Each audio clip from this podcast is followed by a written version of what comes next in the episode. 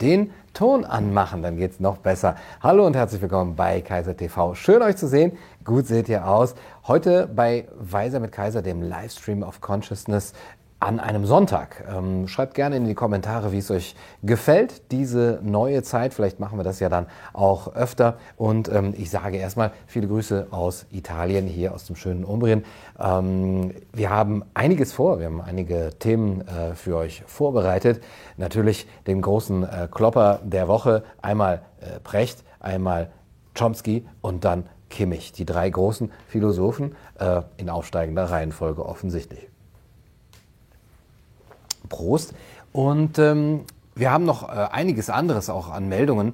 Ich hatte zum Beispiel auf meinem äh, Blog ähm, einen ähm, äh, Artikel veröffentlicht, ähm, der über die Corona-Pandemie und die Maßnahmen äh, das äh, Leiden von Kindern und Jugendlichen etwas genauer betrachtet. Äh, ihr wisst ja, der große TV-Moderator Richard David Precht sagte, die tatsächlichen psychosozialen Schäden der Corona-Maßnahmen kennen wir nicht gut genug.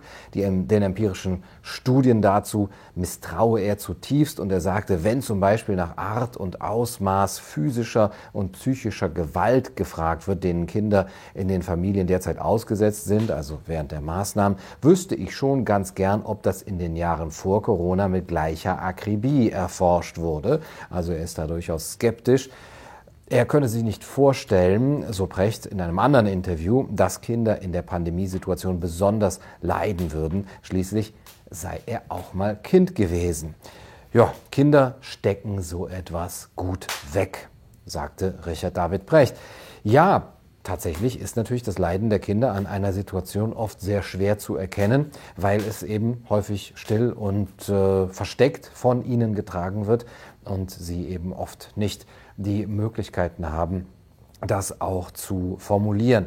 Das Deutsche Ärzteblatt hat jetzt allerdings zu diesem Komplex einen sehr erhellenden Artikel, wie ich fand, veröffentlicht, der die Lage der Kinder und Jugendlichen in ähm, den verschiedenen Kontexten beleuchtet. Da geht es um äh, den Kontext Schule, Schulschließungen, dann geht es um das psychische Leiden und äh, das physische Leiden. Es geht auch um das Maskentragen und so weiter. Ich kann das äh, nur empfehlen, diesen Artikel sich mal etwas genauer anzusehen, den Falk Osterloh, der Autor, verfasst hat. Und er sagt, der Fokus der öffentlichen Aufmerksamkeit hat in der Corona-Pandemie auf den schwer erkrankten Covid-19-Patienten und den vulnerablen Patientengruppen lange Zeit gelegen und auf den alten äh, und kranken Menschen. Bei Kindern und Jugendlichen gab es fast keine schweren Verläufe. So befanden sie sich lange unterhalb des politischen und gesellschaftlichen Radars heißt es in dem Artikel. Was etwa die Auswirkungen der Schulschließungen angeht, hält der Artikel fest, die Schulschließungen im ersten Halbjahr 2021 wurden für die Kinder zu einer großen Stresssituation, denn Eltern und Geschwister waren für sie in dieser Zeit oft keine Ressource mehr, sondern eine Belastung. Normalerweise erholen sich die Kinder in der Schule von ihrem Zuhause und umgekehrt. Die Eltern unter euch erinnern sich vielleicht noch, während den Schulschließungen sind beide Erholungsphasen weggefallen. Und ähm, den Nutzen oder eben mangelnden Nutzen der Schulschließungen, darüber hat jetzt auch die WHO Europa, also das Regionalbüro Europa sozusagen, berichtet, dass ähm, darüber übereingekommen ist zu sagen, die Schulschließungen haben mehr Leid erzeugt, als sie verhindert haben. Zur psychischen Situation heißt es in dem Artikel im Deutschen Ärzteblatt, dass die erste große Studie zum Befinden von Kindern und Jugendlichen die COPSI-Studie war des Universitätsklinikums Heidelberg, äh, nee, nicht Heidelberg, Hamburg, Eppendorf, in der Schüler und Eltern zunächst von Mai bis Juni 2020 und danach von Dezember 2020 bis Januar 2021 befragt wurden. Und das Ergebnis war, die Lebensqualität und die psychische Gesundheit von Kindern und Jugendlichen hat sich im Verlauf der Pandemie, was soll ich sagen, verschlechtert. Zitat, während bei der ersten Befragung 71 Prozent der Kinder angaben, psychisch belastet zu sein, machten sie bei der zweiten Befragung 85 Prozent diese Angabe. Fast jedes dritte Kind litt ein knappes Jahr nach Beginn der Pandemie zudem unter psychischen Auffälligkeiten. Betroffen sind dabei vor allem Kinder und Jugendliche aus sozial schwächeren Verhältnissen oder mit Migrationshintergrund. Der Kinder- und Jugendreport der DAK Gesundheit hat zudem gezeigt, dass die Corona-Pandemie das Krankheitsspektrum deutlich verschoben hat. Angestiegen ist demnach vor allem die Zahl der Kinder, die infolge einer psychischen Erkrankung im Krankenhaus behandelt wurden, von 172,1 auf 182 je 100.000 Fälle nach dem ersten Shutdown sowie von 58,3 auf 62,7 je 100.000 Fälle im zweiten Shutdown. Professor Dr. Med Eckhard Hamelmann, Direktor der Universitätsklinik für Kinder- und Jugendmedizin am Evangelischen Klinikum Bethel, ähm, da betont, dass es sich bei diesen Zahlen um die stationären Fälle handelt und er sagt, die große Bugwelle, die wir noch erwarten, schlägt im ambulanten Bereich auf.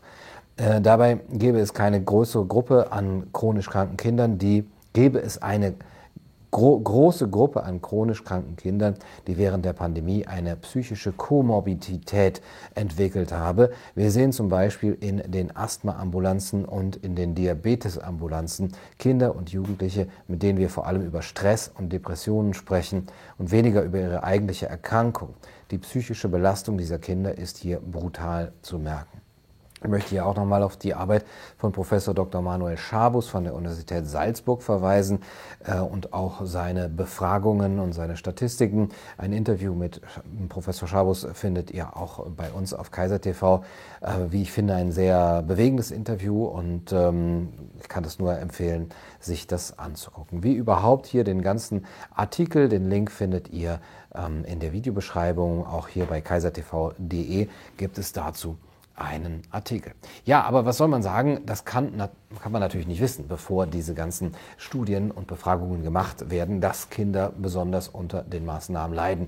Dafür muss man schon das Ganze abwarten. Ja, wenn man ein Philosoph ist vielleicht, dann äh, hat man vielleicht nicht mehr so einen guten Zugang zu seinem Bauchgefühl und der gesunde Menschenverstand setzt ein bisschen aus. Aber, und das ist ja das Thema der Woche und vielleicht auch der nächsten Monate, teilweise setzt es wieder ein. Was bewegt Menschen dazu, ähm, so lange am vollkommen Widersinnigen und Absurden festzuhalten und Äußerungen zu tätigen, die sie vor einiger Zeit und auch unter dem Einfluss des gesunden Menschenverstands noch als ähm, total absurd ähm, bewertet hätten und auch ein Verhalten zu unterstützen, das sie selber als unmoralisch ähm, auch äh, verurteilen würden.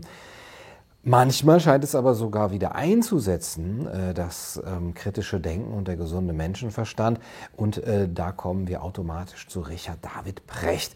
Der hat sich ja jetzt in einem Podcast mit Markus Lanz ähm, geäußert dazu, dass äh, er Kinder nicht impfen lassen würde, dass ähm, der Staat auch keine rechtliche Basis habe, die Impfung zu verpflichtend zu machen, der, dass es um die persönliche Entscheidung des einzelnen Bürgers gehen müsse. Jetzt, ja, jetzt, wo jeder ein Impfangebot bekommen hat, muss diese Entscheidung jeder für sich selbst und frei treffen können, ohne dass ein gesellschaftlicher Druck aufgebaut wird.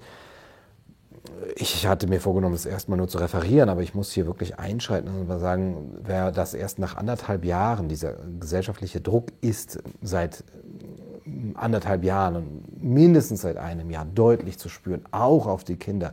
Wer das jetzt erst bemängelt und dann vielleicht auch nur in einem obskuren Podcast, den sich keiner anhört, obwohl er eine Reichweite hat und ein Standing im Mainstream und ein Renommee, der macht sich, es tut mir leid, unglaubwürdig. Ja, auch wenn ich hier gerne Brücken bauen möchte und auch Herrn Brecht die Hand reichen möchte und es ja im Sinne auch ähm, unserer Gesellschaft ist und gegen die Spaltung der Gesellschaft ist, wenn sich hier auch sogenannte Lager ähm, ja, wieder ähm, eben entspalten und auch zusammenfinden, so kann ich es doch nicht äh, verstehen, dass man in der Vergangenheit nicht diesen gesellschaftlichen Druck, der ja durchaus zu merken war, und der ja durchaus als, als moralisch verwerflich zu verurteilen ist, dass man dagegen eben nicht aufgestanden ist, sondern jetzt sagt, ja, ähm, man muss das eigentlich wieder so als freier Bürger machen können und es wäre schön, wenn da kein gesellschaftlicher Druck aufgebaut wird.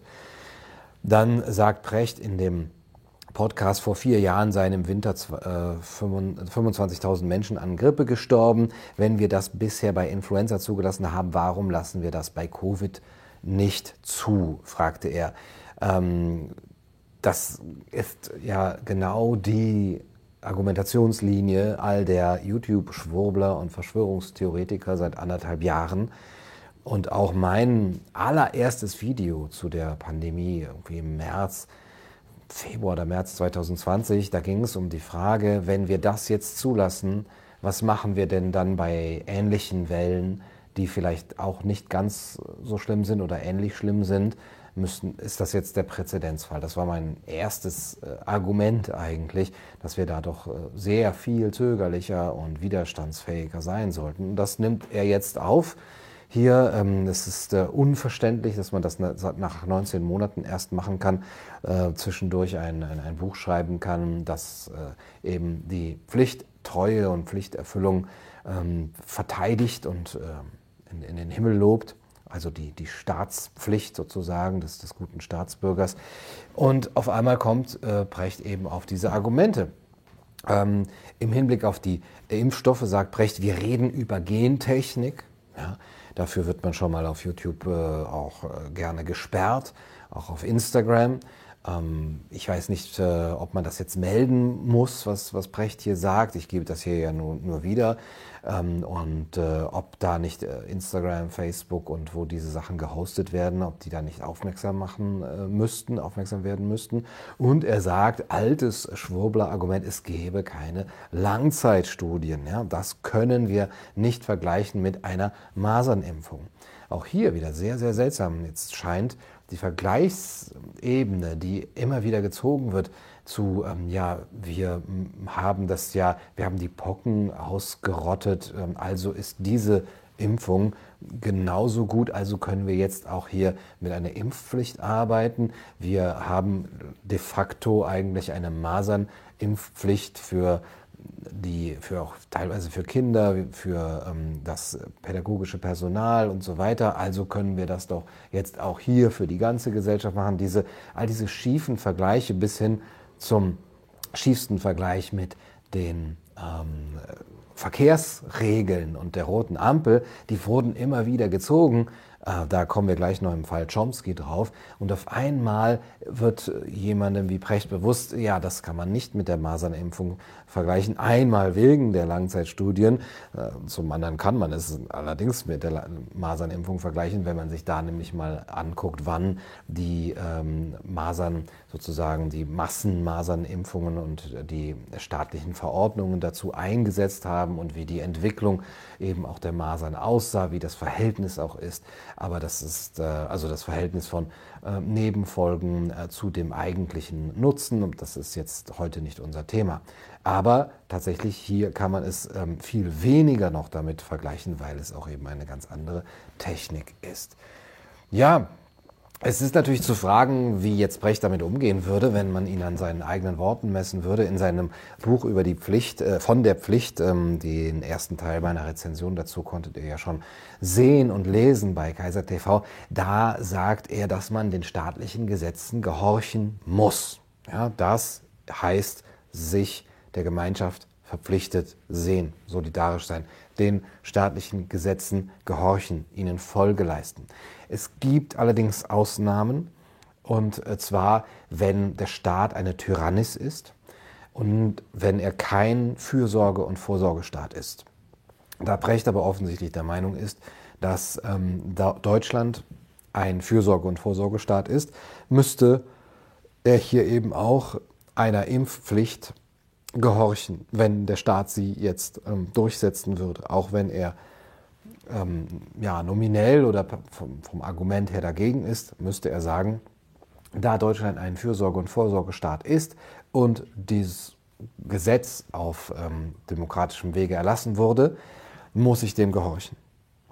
Er lässt noch ein paar andere Türchen auf, ähm, wann ziviler Ungehorsam erlaubt ist.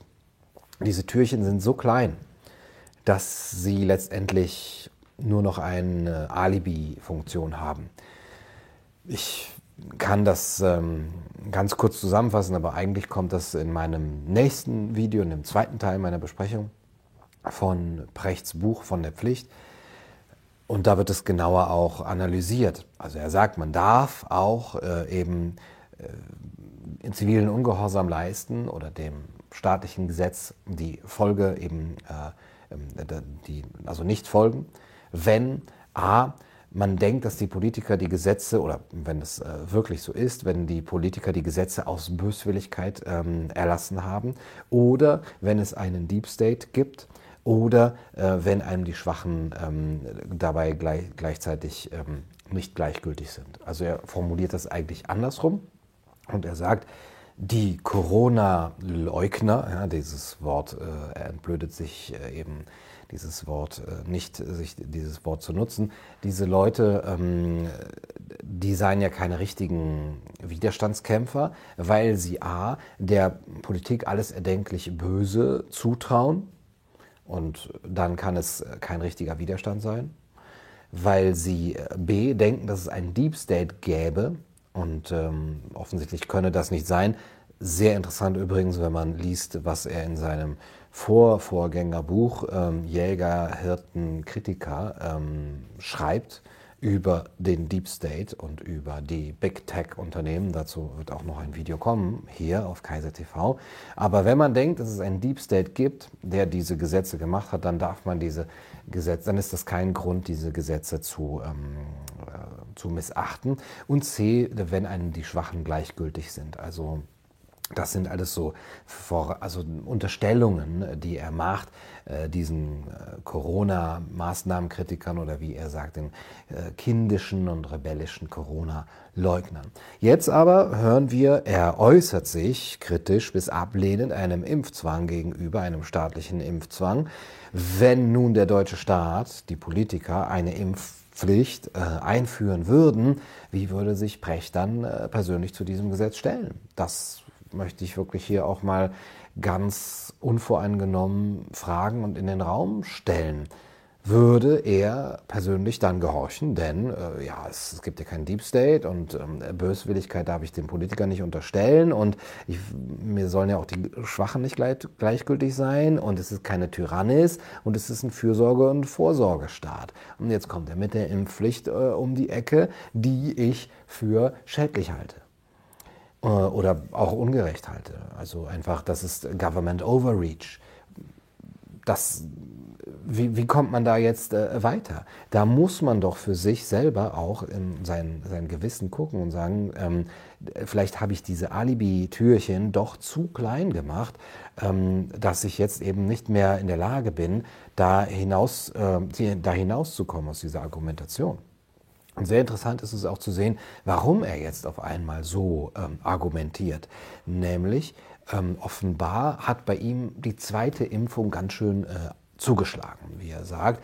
Also er hat sich äh, zweimal impfen lassen und die zweite hat ihn da niedergestreckt. Er lag, glaube ich, irgendwie zehn Tage in der Intensivstation oder da nieder. Also nochmal äh, mein Beileid und äh, alles, alles Gute nachträglich. Also ich meine, ähm, äh, gute Besserung. Ähm, das heißt, wir haben hier einen Menschen, der sagt, das ist Gentechnik, der sagt, ähm, äh, es gibt keine Langzeitstudien und der sich trotzdem zweimal impfen lässt. Bei der zweiten wird er dann so da niedergestreckt, niedergestreckt, ähm, dass er auf einmal kritisch wird. Und das ist der gleiche Mensch, der anderen Empathielosigkeit vorwirft, die genau dieses, ähm, diesen Government Overreach und diese Bewegung hin zu einer indirekten oder mehr oder weniger direkten Impfpflicht äh, kritisieren.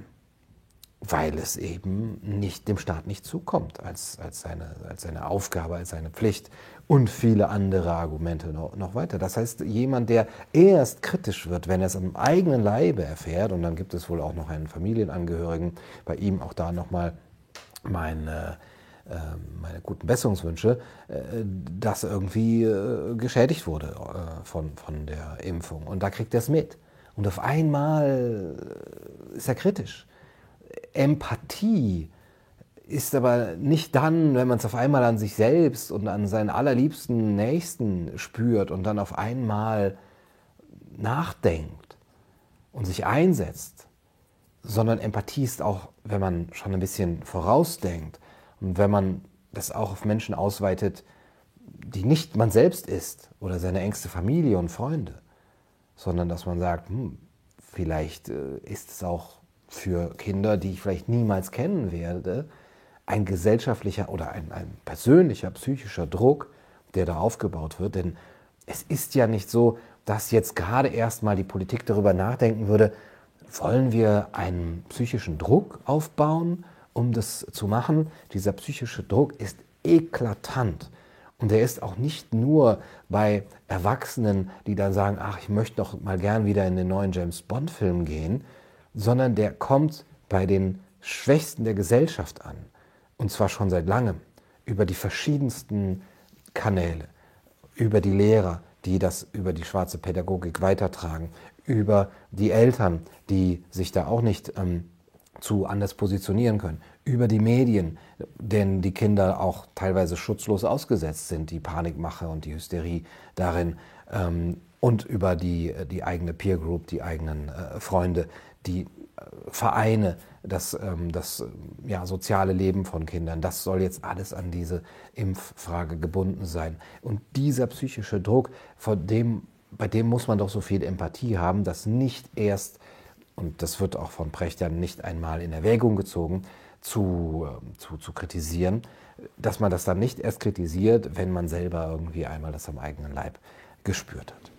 Ja, also man muss sich fragen, warum sagt er das jetzt? Warum sagt er das aber auch erst nur in so einem obskuren Podcast, den niemand hört? Warum nicht einmal mutig, ja, im ZDF, wo er eine, eine fast Primetime-Sendung hat, ja, oder in, in, einem Artikel, ja, der, der sicherlich viel gelesen werden würde. Und ähm, man muss zugestehen, dass er schon auch in seinem Buch ähm, sagt, dass er am Anfang die Maßnahmen für äh, sinnvoll gehalten hat, für richtig fand, ähm, um die vulnerablen Personen zu schützen, also auch gerade das Maskentragen, das Abstand halten. Und ähm, offensichtlich hat er da sich nicht informiert oder so, aber ähm, er ist dann der Meinung gewesen, dass sich äh, dass das alles doch übertrieben worden ist und dann, wo jetzt eben der Impfstoff da ist und die meisten gefährdeten äh, Leute geimpft sind, äh, dass eben auch ein Impfangebot für jeden äh, vorliegt, dass der Staat jetzt keinen Grund mehr hat, äh, eben weiterhin diese Maßnahmen aufrechtzuerhalten. Und das ist seine Argumentation, der man auch soweit folgen kann, wenn man die Prämissen anerkennen würde, zu sagen, okay, jetzt äh, hat der Staat seine ähm, Schuldigkeit äh, da getan. Also nochmal, warum erst jetzt? Warum erst äh, in äh, so einer kleinen äh, mit so einer kleinen Reichweite, warum so versteckt? Ihr müsst euch auch gerne mal die Reaktionen von Markus Lanz in dem Podcast anhören. Der Verdacht ist natürlich, wird hier gerade das Narrativ gedreht, ja, aber das, also dass sie versuchen, etwas abzuwickeln, dass man das langsam fallen lässt, was man jetzt so stark über die letzten Monate aufgebaut hat. Das kann man, glaube ich, nur daran sehen, wie jetzt die Öffentlichkeit auch damit umgeht. Also diese mediale Öffentlichkeit, die wieder mal bei Josua Kimmich äh, durchgedreht hat und einen Christoph Metzelder letztendlich, ja, ich will nicht sagen gewähren lässt, aber wenn man das Ganze miteinander vergleicht, muss man doch die Verhältnismäßigkeiten durchaus in Frage stellen. Wie wird die mediale Öffentlichkeit darauf reagieren? Wird sie das ignorieren oder wird sie ihn sogar loben dafür? Oder gibt es jetzt einen Shitstorm und daran wird man auch ablesen können, wohin die Reise geht, auch das Narrativ geht es jetzt darum zu sagen, hm, jetzt haben wir vielleicht äh, doch so ein bisschen übertrieben und wir brauchen ja auch äh, unseren Weg zurück. Wir müssen uns da diese Türe offen halten. Das wird auch daran zu lesen sein, ob er wieder umfallen wird und ähm, von diesen Aussagen irgendwie zurücktreten wird. Denn das sind, wie gesagt, Aussagen, für die man eigentlich äh, in der Hölle der Verschwörungstheoretiker gekocht wird und ähm, für die man eigentlich seine Karriere teilweise ähm, aufs Spiel setzt.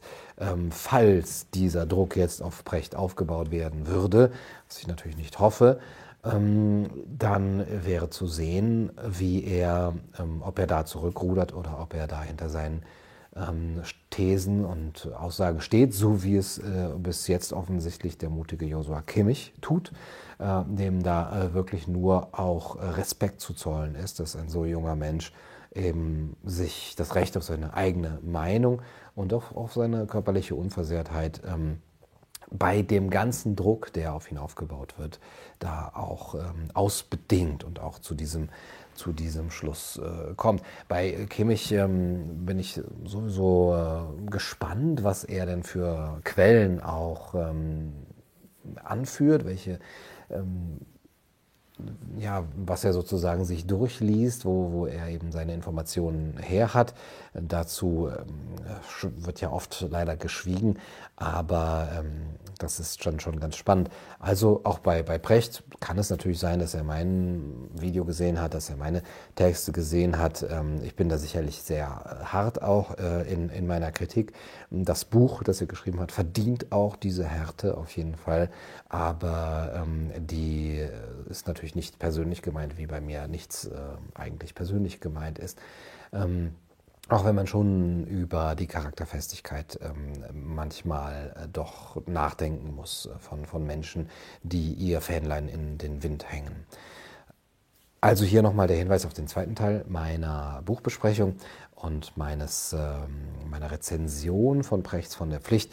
Äh, die ist äh, gerade im Entstehen, dieser zweite Teil. Auf Substack könnt ihr schon den ersten Teil auch nochmal nachlesen, ja, falls ihr euch nicht das ganze Video nochmal äh, anhören oder äh, transkribieren möchtet, dann könnt ihr das da auch äh, nachlesen. Bei Substack, auch der Link ist in der Videobeschreibung, ähm, bekommt ihr auch immer die ganzen exklusiven Inhalte, auch Videos, Interviews im Voraus im, als Frühzugriff. Also da seid ihr herzlich willkommen, da zu abonnieren. Ja, kommen wir, äh, wir steigen langsam auf von äh, Brecht zu Chomsky und ähm, da war jetzt in den letzten äh, Tagen auch ein Video, das sehr, sehr äh, für sehr, sehr hohe Wellen, vor allem im englischsprachigen Bereich, äh, gesorgt hat. Ähm, Noam Chomsky, ich muss ihn euch nicht äh, vorstellen, MIT-Professor, emeritiert mittlerweile Autor zahlreicher Bücher und Artikel, erstmal über die äh, Linguistik, ähm, dann eben auch über Politik und Medien. Und er sagt äh, jetzt in einem ja auch, wie ich finde, obskuren Interview, in, auf einem YouTube-Interview, dass er dafür ist, dass die ähm, ähm ungeimpften Menschen doch sich aus der Gesellschaft, aus der Gemeinschaft entfernen sollen. Sie sollen den, Abs den Anstand haben, äh, sich zur Sicherheit anderer von der Gemeinschaft zu isolieren.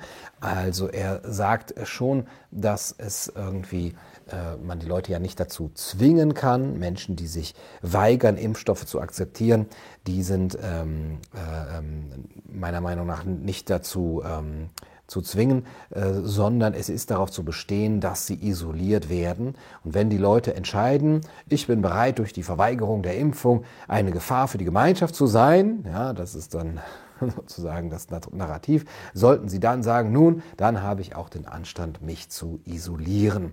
Ich will keinen Impfstoff, aber ich habe nicht das Recht herumzulaufen und Menschen zu schaden. Aber das sollte eine Konvention sein, sagte Chomsky. Also auch hier das Wort Konvention und gleich nochmal der Vergleich mit den Verkehrsregeln. Das weist alles darauf hin, dass hier in diesem Narrativ auf Dauerhaftigkeit abgestellt wird. Ähm, und ja, natürlich wenn ich mir das nicht antue, bin ich eine Gefahr für die Gemeinschaft. Hier werden also grundlegende Dinge umgedreht in unserem Verhältnis zu unserer eigenen menschlichen Freiheit, wo wir immer gesagt haben, und meine Freiheit hört dort auf, wo die des anderen anfängt. Und das bedeutet aber, dass er mir nichts antun kann im Sinne von mehr eine Spritze irgendwie aufdrängen und so weiter. Und das Ganze wird jetzt eben mit dieser Fantasie, dass ich bin ein Gefährder automatisch und zwar immer, ja, jetzt nicht nicht nur während irgendeiner Welle oder während irgendeiner Pandemie, sondern immer einmal ein Gesundheitsgefährder, dann bin ich natürlich auch nochmal ein Klimagefährder durch mein Handeln wo ich direkt die Freiheit der anderen Menschen beschneide. Also äh, müssen die Regeln auf mich angewandt werden. Zwar nicht die der Impfpflicht, da tanzen sie immer noch und tänzeln äh, drumherum. Es ist sehr, sehr spannend zu sehen, wie sie eigentlich kein Blatt mehr vor den Mund nehmen. Die Politiker, die Hofschranzen in den Medien, die sogenannten Intellektuellen, äh, aber alles nur, äh, alles dafür tun, um das Wort direkte Impfpflicht zu vermeiden. Aber alles äh, geht natürlich darauf hinaus, dass diese indirekte Impfpflicht schon äh, sehr, sehr direkt und die Hintertür sehr weit vorne ist. Ähm, Durchsetzung ist eine andere Frage, sagt Chomsky. Es sollte verstanden werden und wir sollten versuchen, es zu verstehen, wenn es wirklich so weit ist, dass die Menschen ernsthaft gefährden, dass sie Menschen ernsthaft gefährden, also diese Impfverweigerer, dann muss man natürlich etwas dagegen tun. Measures have to be taken, sagt er. Ähm, es sei dann eben, äh, es könne nicht ähm, ihnen überlassen werden, äh, wie sie dann eben ihren Alltag gestalten, sondern sie müssen dann isoliert werden. Also sie sollten zwar den Anstand haben, aber wenn sie das nicht selber machen, dann muss man sie isolieren. Dann wird er gefragt, ja, wie kriegen wir denn Nahrung zu ihnen? Wie können wir ihnen Essen bringen? Und er sagt, na, das ist eigentlich ihr Problem. Darum müssen wir uns nicht kümmern.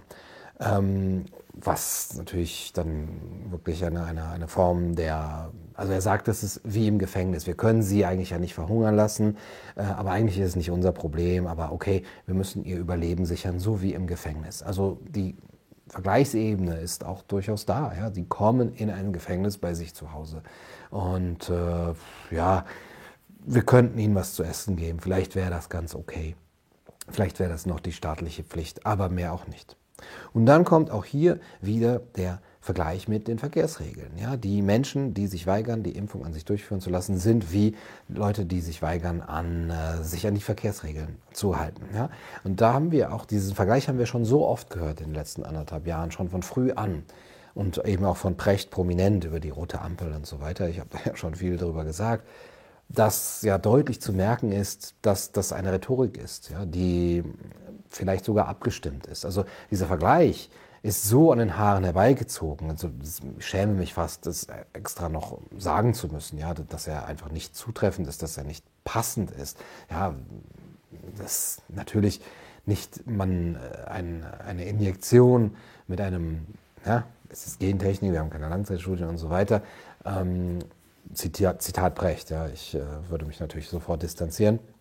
Ähm, dass das nicht zu vergleichen ist mit, äh, mit äh, Verkehrsregeln oder wenn man sich anschnallt oder wenn man an einer roten Ampel hält. Und hier wird immer wieder gesagt, dass diejenigen, die sich weigern, ähm, ja, dass man sozusagen, dass der Staat das Recht hat, sich da ähm, die, die, Menschen zu spritzen, die würden genauso äh, ja dann auch sagen, ja, der, mein Sicherheitsgurt ist auch eine Einschränkung meiner Freiheit, das ist Government Overreach und so weiter. Ja, das ist äh, vollkommen schwachsinnig, legt aber auf der anderen Seite auch die Dauerhaftigkeit nahe dieser ganzen Geschichte, die dem ver ver ver verliehen werden soll. Ja, also wir haben uns an die Verkehrsregeln gewöhnt, wir haben uns an den Sicherheitsgurt gewöhnt, wir haben uns auch an rote Ampeln gewöhnt. Ähm, also gewöhnen wir uns doch bitte auch an solche staatlichen Maßnahmen. Angenommen, es gibt Leute, die sagen, es ist ein Angriff auf meine Freiheit, mich an einer roten Ampel halten zu lassen. Es ist ein Übergriff der Regierung. Sie wollen nicht, dass der Staat diese Macht über mein Privatleben hat. Das ist jetzt Chomsky. Nun, solche Leute sollten den Anstand haben, sich aus der Gemeinschaft zu entfernen. Physical Removal. Ja, wenn sie das verweigern, müssen Maßnahmen ergriffen werden, um die Gemeinschaft vor ihnen zu schützen. Das ist eine Rhetorik, meine lieben Freunde, die mich an sehr dunkle Kapitel unserer Geschichte erinnert. Ich muss diesen Vergleich ziehen, denn es ist einfach unumgänglich. Und wenn wir diesen Vergleich jetzt nicht ziehen, wozu haben wir die Geschichte gehabt? Wir müssen aus der Geschichte lernen. Also wer sagt, dass Menschen, die einfach nur ihr Leben leben wollen, dass die aus der Gemeinschaft äh, entfernt werden müssen, um die Gemeinschaft vor ihnen zu, zu schützen, der ist geschichtsblind und geschichtsvergessen. Das ist das Mindeste, was man sagen kann. Ja. Es gibt, ähm, man kann das alles einordnen natürlich. Das wäre ein Thema für ein längeres Video oder einen Text, wie man das einordnet, auch in die ganzen Bestrebungen. Die Bestrebungen dahin, die Impfpflicht immer weiter zu treiben, die ja nicht erst seit diesem Jahr bestehen, diese Bestrebungen. Das geht lange zurück. Da gibt es viele Texte drüber, viele auch investigative ähm, Forschungen dazu, dass schon Jahre und Jahrzehnte zurück eben es darum geht, Impfpflicht als das New Normal zu etablieren. Und dann eben auch mit einer Rhetorik und einer Begründung, die durchaus an, ich muss es sagen, eugenische Theorien erinnert. Das ist hier immer noch ein bisschen versteckt. Aber wenn man diese ganze technokratische und teilweise transhumanistische Agenda auch hinter der Impfung sich einmal ansieht, beziehungsweise die invasive Technologisierung, die der äh, Impftechnik ähm, innewohnt, genauer betrachtet, und jetzt wird es schwurbelig und philosophisch, dann muss man sehen, dass es darum geht, einen besseren Menschen zu schaffen. Es geht nicht darum, darum sind wir, äh, dessen sind wir uns alle bewusst, jetzt hier eine Pandemie abebben zu lassen und irgendwie das Gesundheitssystem vor dem Kollaps zu retten oder dass äh, eben die Menschen jetzt hier vor Langzeitwirkungen oder äh, vor ähm, schweren Verläufen geschützt werden. Es geht darum, das Ganze auf Dauer zu stellen, eine Art Abo-Falle hier zu etablieren und die Menschen immer wieder mit diesem Druck und mit den Mitteln der Biosecurity dazu zu bringen, eben die äh, Impfung und eben die, den Konsum von Pharmaprodukten als das New Normal auch zu akzeptieren. Diese Akzeptanz wird über gesellschaftlichen Druck, über politischen Druck, über tatsächlichen gesetzlichen Zwang, aber auch über die Moral und Mentalität, die dann geformt wird in den Medien oder von Intellektuellen, ähm, ja, verändert und, und bereitgestellt, sodass die Menschen dazu bereit sind. Und wenn man das jetzt in, äh, in den Kontext setzt, dass hier ein der Mensch sozusagen einen Booster bekommen soll, dass er ein Update, sein, sein, Immunsystem soll ein Update bekommen. Und der Mensch, wie Gott ihn geschaffen hat oder die Natur, der ist nicht mehr gut genug, ähm, der ist jetzt äh, abhängig und angewiesen auf die Produkte der Pharmaindustrie. Ähm, jetzt müssen wir einen besseren Menschen schaffen. Und all die, die das nicht wollen, das sind die schwachen Menschen. Wir müssen einen starken Menschen schaffen und alle anderen, und dahin geht auch die ganze Rhetorik, ja, die sterben halt, ja, die werden binnen eines Jahres infiziert sein und äh, wir haben diese Aussagen von Politikern und, und, und Journalisten und, und Wissenschaftlern, die werden sterben, an, äh, wenn sie sich nicht impfen lassen und so weiter. Und ähm, sie werden ein schwächeres Immunsystem haben. Und dann haben wir wirklich die Einteilung und eine erste, das, ist, das wirft halt seine Schatten voraus, eine erste Einteilung der Menschheit in zwei Klassen, äh, was die gesundheitliche Ausstattung angeht. Und hier möchte ich den anderen großen Philosophen in, in der Runde zitieren, nämlich Lukas Podolski. Der, und das sage ich jetzt ohne Ironie, sondern ähm, er, der hat einen, einen, ganz wichtigen Satz gesagt und lustigerweise hat ihn auch die Bild äh, tatsächlich auf, auf äh, das Titelblatt gehoben. Äh, sind wir denn zwei Arten von Menschen?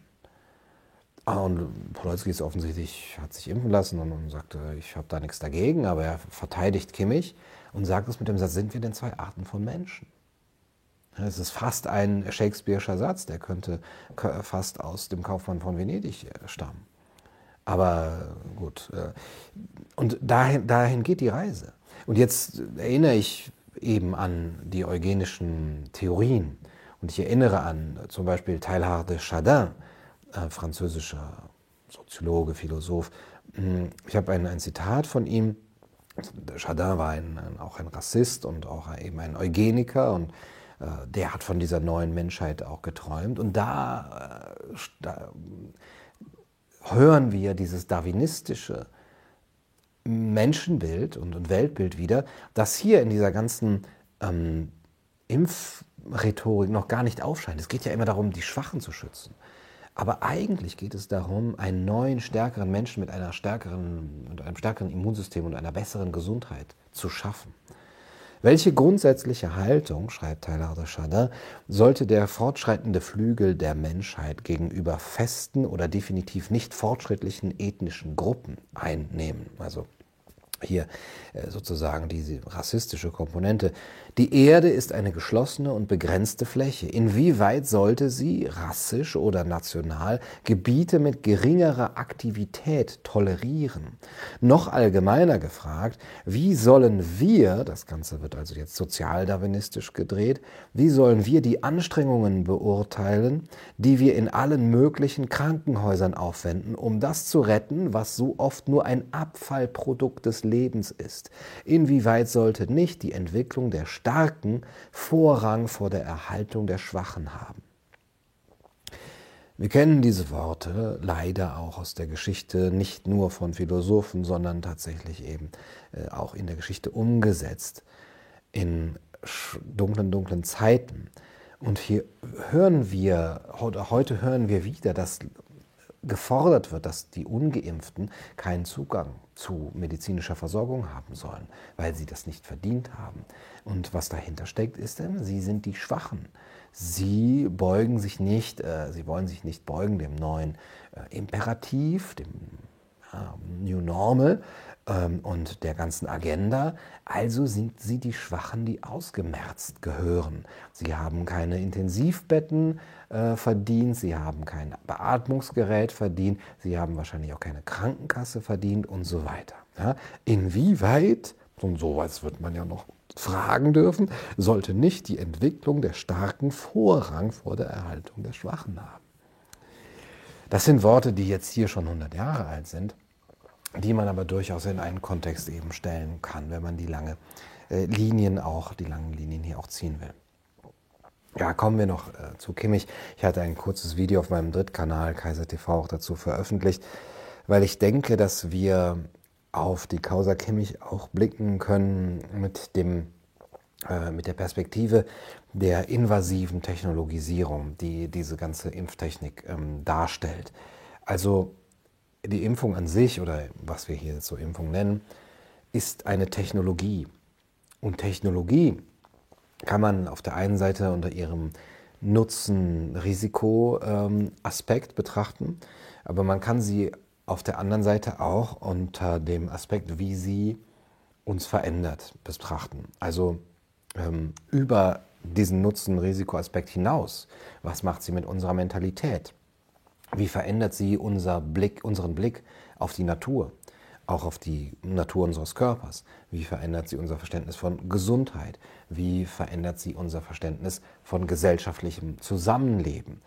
Und von der Macht des Staates.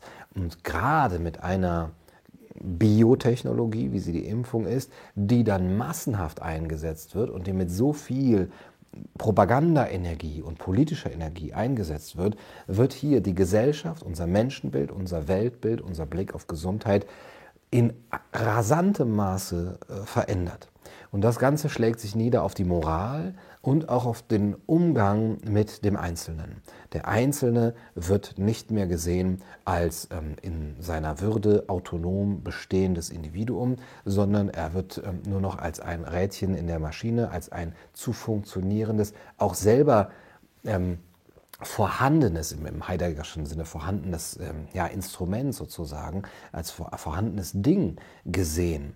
Ähm, der der menschliche Körper oder die menschliche Gesundheit wird mehr und mehr zu etwas, was vorhanden gemacht werden kann, was produziert werden kann, was dem Zugriff von Technologie eben ausgesetzt ist. Das ist natürlich nicht seit erst seit gestern schon, aber hier gerade mit dieser Impffrage doch ein sehr, sehr virulentes Problem, dass wir auf einmal den Körper, die Gesundheit, aber auch unser Verhalten als Ressource ansehen die Welt als Ressource anzusehen, ist sowieso auch ein Merkmal dieses ja, naturwissenschaftlichen, technischen Weltbildes, auch unseres Zeitalters.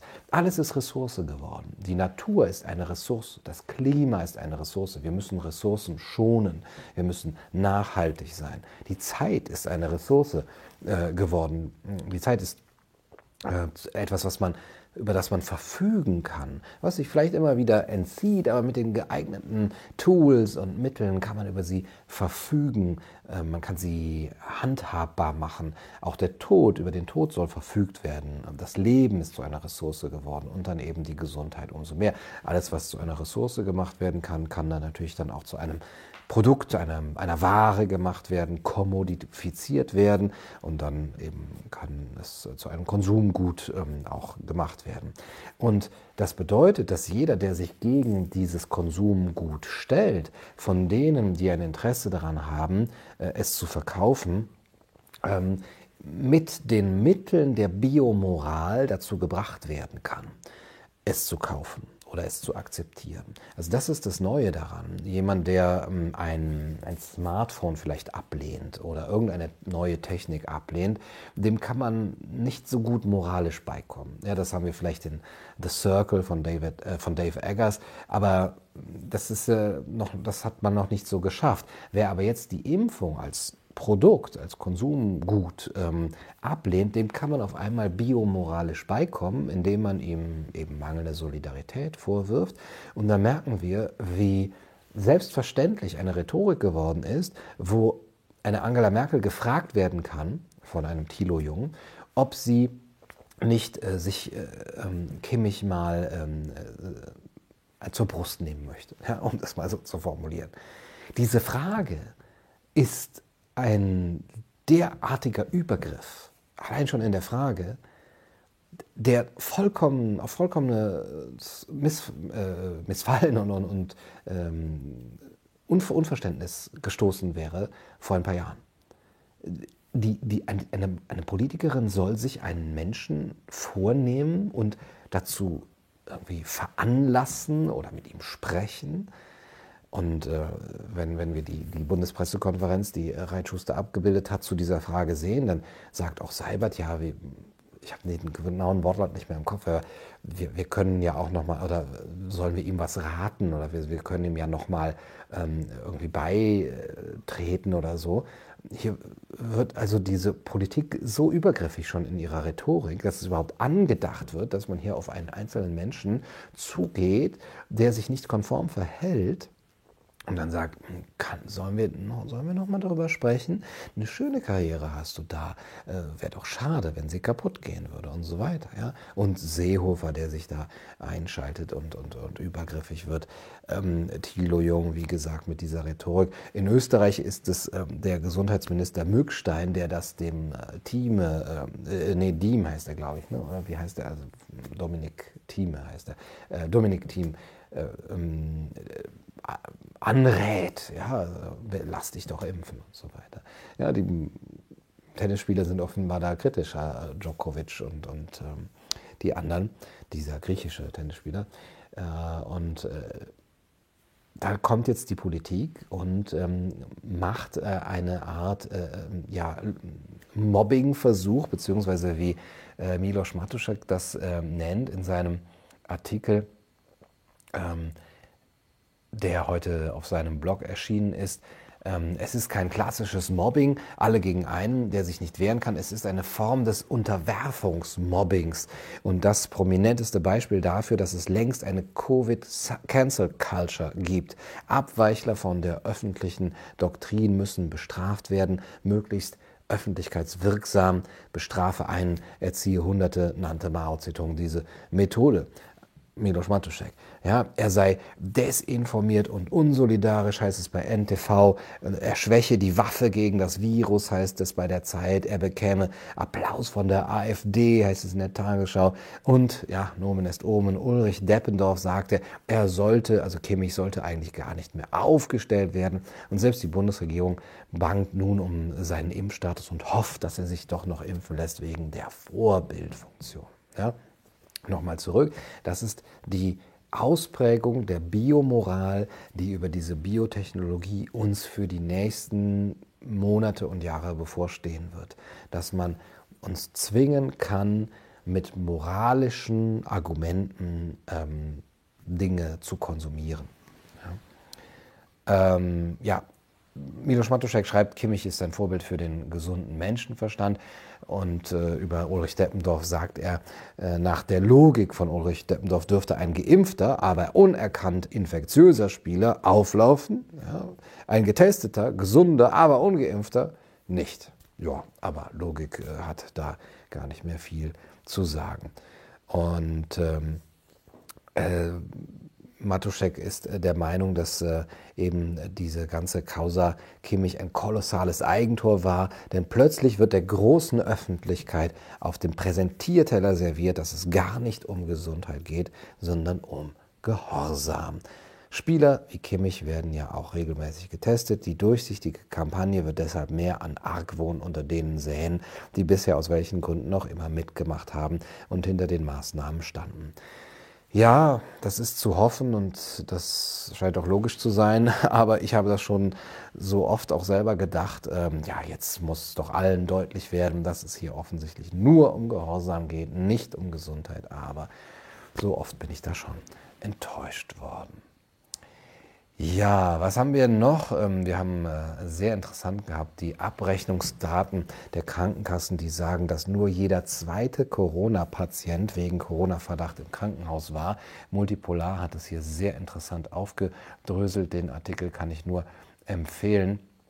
Ähm, Rund die Hälfte aller hospitalisierten Covid-19-Fälle des vergangenen Winters wurde mit akuten Atemwegserkrankungen ins Krankenhaus aufgenommen. Alle anderen Corona-Patienten hingegen waren ganz andere ähm, wegen ganz anderer Krankheitsbilder. Aus den Abrechnungsdaten der Krankenhäuser mit den Krankenkassen, welche das Institut für das Entgeltsystem im Krankenhaus bereitstellt, geht hervor, dass der Anteil der Covid-19-Fälle mit akuten Atemwegserkrankungen an allen stationär aufgenommenen Covid-19-Fällen im Winter 2021 zum Teil nur bei etwas mehr als der Hälfte lag und die übrigen sogenannten Covid-19-Fälle aufgrund vollkommen anderer Krankheitsbilder wie etwa Herzinfarkt, Herzinfarkt, Harnwegsinfektionen oder Beinbruch in die Klinik kamen. Ja, warum äh, das interessant ist, dürftet ihr selber ähm, auch äh, schon verstanden haben. Es wird eben auch gezeigt, dass sämtliche Lockdowns jeweils zu Zeitpunkten in Kraft traten, als die Krankenhausbelegung in Deutschland deutlich unter derjenigen des Jahres 2019 lag. Äh, Bundesgesundheitsminister Jens Spahn wusste bereits im August 2020 durch Abrechnungsdaten der Krankenkassen, dass der erste Lockdown zu einer extremen Unterauslastung der Krankenhäuser geführt hatte. Und genau um dieses Wissen äh, geht es auch, ähm, dass eben offensichtlich die Politik und auch Spanier gesagt hat, es wird keinen zweiten Lockdown geben. Der erste Lockdown hat zu Patientenschwund geführt, Milliardenkosten mit sich geführt und kaum Covid-Fälle. Die durchschnittliche Anzahl der Patienten in den Krankenhäusern Krankenhäusern ist mit Beginn der 12. Kalenderwoche im Vergleich zum Vorjahr stark zurückgegangen, in der 15. Kalenderwoche gar um 42 Prozent. Die durchschnittliche Anzahl der Patienten auch auf den Intensivstationen ist ab der 12. Kalenderwoche um bis zu 20 Prozent zurückgegangen und so weiter und so fort. Die Politiker, so heißt es in dem Artikel auf Multipolar, wussten aber davon spätestens Ende August 2020. Sie wusste nicht nur, dass äh, die Bundesregierung, dass Covid-19 keine Gefahr für das deutsche Gesundheitssystem darstellt, sondern auch, dass die Freihaltung von Kapazitäten in den Krankenhäusern von Fachleuten als nicht notwendig betrachtet wurde und immense Kosten verursacht hat. Und deswegen haben Spahn und Lauterbach auch im September 2020 einen weiteren Lockdown äh, ausgeschlossen. Trotz dieser durch den Expertenbeirat, äh, hier wird eben ein Experte, Busse heißt er, glaube ich, zitiert, der in diesem Beirat war, der diese Politiker auch eben ähm, äh, beraten hat, trotz dieser eindeutig belegten Erkenntnisse haben Bundeskanzlerin Merkel und die Ministerpräsidenten der Länder allein aufgrund steigender Inzidenzfälle, mein Video dazu findet ihr von vorgestern, im Herbst und Winter 2020 jedoch weitere Lockdowns beschlossen und als Begründung angeführt, das Gesundheitssystem damit vor Überlastung zu schützen. Trotz also wieder besseren Wissens. Ja, den Artikel kann ich auch nur zur Lektüre empfehlen. Was haben wir noch? Viele andere wichtige, interessante Artikel, für die uns jetzt aber heute angesichts ähm, des abgebrannten Feuers da hinter mir die Zeit fehlt. Es wird langsam kalt hier. Ähm, ich hatte euch gefragt, ähm, wann ihr skeptisch geworden seid, so in der Wahrheit dieser Frage und in der Offenheit dieser Formulierung. Ab wann seid ihr kritisch geworden? Und es gab wirklich sehr, sehr interessante ähm, Aussagen von euch. Äh, teilweise habt ihr das auf Corona bezogen, teilweise auch auf die Zeit davor. Manche, äh, die meisten haben eigentlich ähm, so eine Mischung äh, gehabt zwischen von Anfang an, ja, von März 2020 an, und zwar wegen des Wandels der Rhetorik in der, ähm, in der Politik, in den Medien, ähm, Schlachtrufe statt Aufklärung, dass auf einmal keine abweichende Meinung mehr möglich war. Und viele von euch haben einfach gesagt, es war ein Bauchgefühl. Es war irgendwie ein mulmiges Gefühl bei mir. Irgendwas hat nicht gestimmt, irgendwas ist da faul. Dann die ähm, kognitive Dissonanz äh, in, in, in den Medien, der schnelle Wandel der Paradigmen, Logikfehler in der Inszenierung, Stümperhaftigkeit der Medien. Für sehr viele war es dann äh, das Video von Wodak, das Video von Bhakti, die Arbeit von Schiffmann, Jens Lehrich, Ken Jebsen, Viele sind auch schon äh, vor längerer Zeit kritisch geworden und haben dann die Kritik einfach übernommen und, und übertragen durch Daniele Ganser, Udo Ulfkotte, Volker Pispers, äh, 9-11, Griechenland-Krise, KenFM, Rubicon, Nuoviso, Kaiser TV, Kennedy, Brutkastenlüge, also hier all die Verschwörungstheoretiker in einer Reihe. Und viele haben auch die Aussage von Lothar Wieler zitiert, nichts dürfe hinterfragt werden. Ja, und wen das nicht skeptisch ähm, gemacht hat, ähm, den, ja, der ist zu bemitleiden, würde ich sagen. Oder eben eine Aussage wie von äh, Sebastian Kurz, jeder werde jemanden kennen, der an Corona gestorben ist. Ähm, das ist eben auch ja eine Aussage, die sich nicht gehört für einen Politiker. Vor allem gehört es sich dann nicht, wenn die Wirklichkeit einen des Besseren äh, belehrt, darüber einfach äh, stillschweigend hinwegzugehen. Aber so kennen wir das ja auch. Also viele andere äh, tolle ähm, Antworten, die ihr ähm, auch äh, hattet. Ähm, vielen Dank nochmal dafür. Natürlich auch äh, die ja, Weigerung, die Leichen zu obduzieren. Ja? Und äh, persönliche Erfahrungen auch. Ähm, als meine Mutter einsam in einem Krankenhaus starb, ohne Corona zu haben, als es um die Kinder ging, als Bekannten der Zugang zu Bädern verwehrt wurde, auf die sie grundsätzlich angewiesen waren. Und ähm, ja, sehr viel Emotionales auch, dass ihr da euch, ähm, dass ihr da in die Kommentare gesetzt habt. Also vielen Dank dafür. Ich würde sagen, wir lassen es gut sein für heute. Schreibt gerne in die Kommentare, ob euch ähm, dieses Format gefällt, ob wir das öfter machen sollen. Ähm, ich möchte auch darauf hinweisen, dass jetzt in der nächsten Woche die Hannah Arendt Akademie ihre Pforten öffnet. Herzlich willkommen auch da. Auch wir vom Symposium äh, sind äh, mit dabei und äh, wollen da gerne auch ähm, etwas dazu beitragen. Ich trage etwas dazu bei, eine Vorlesung über die Philosophie der Freiheit jeden Freitag.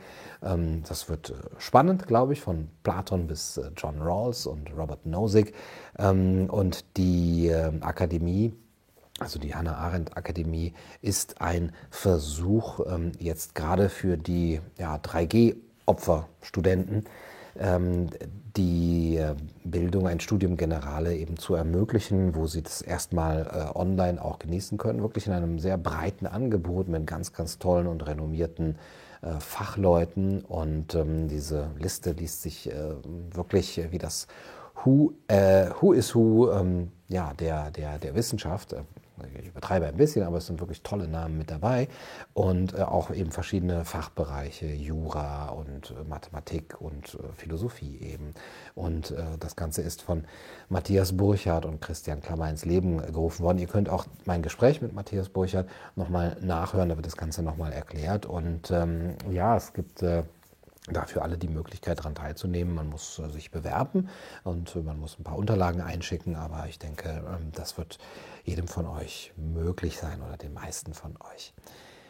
Ein letztes Zitat, mit dem möchte ich euch in die gute Nacht entlassen. Es stammt ja, von dem guten Viktor Klemperer und ist aus seinen Tagebüchern 1944 geschrieben.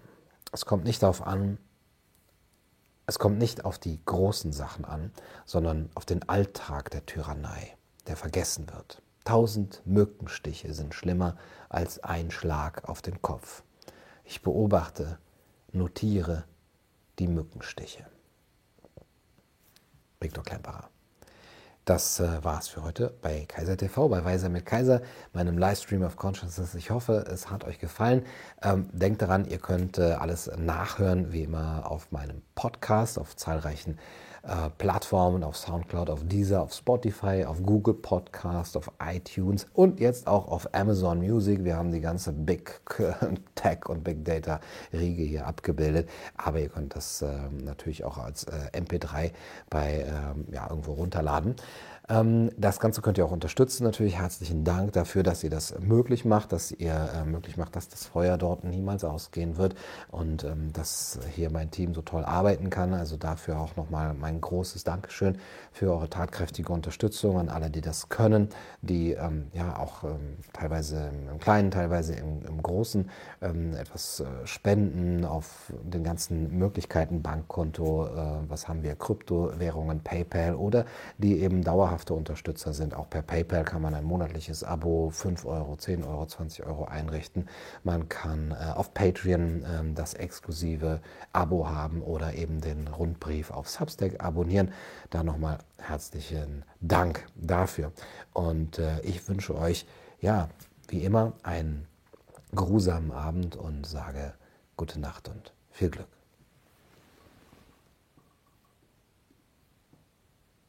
Du Saragar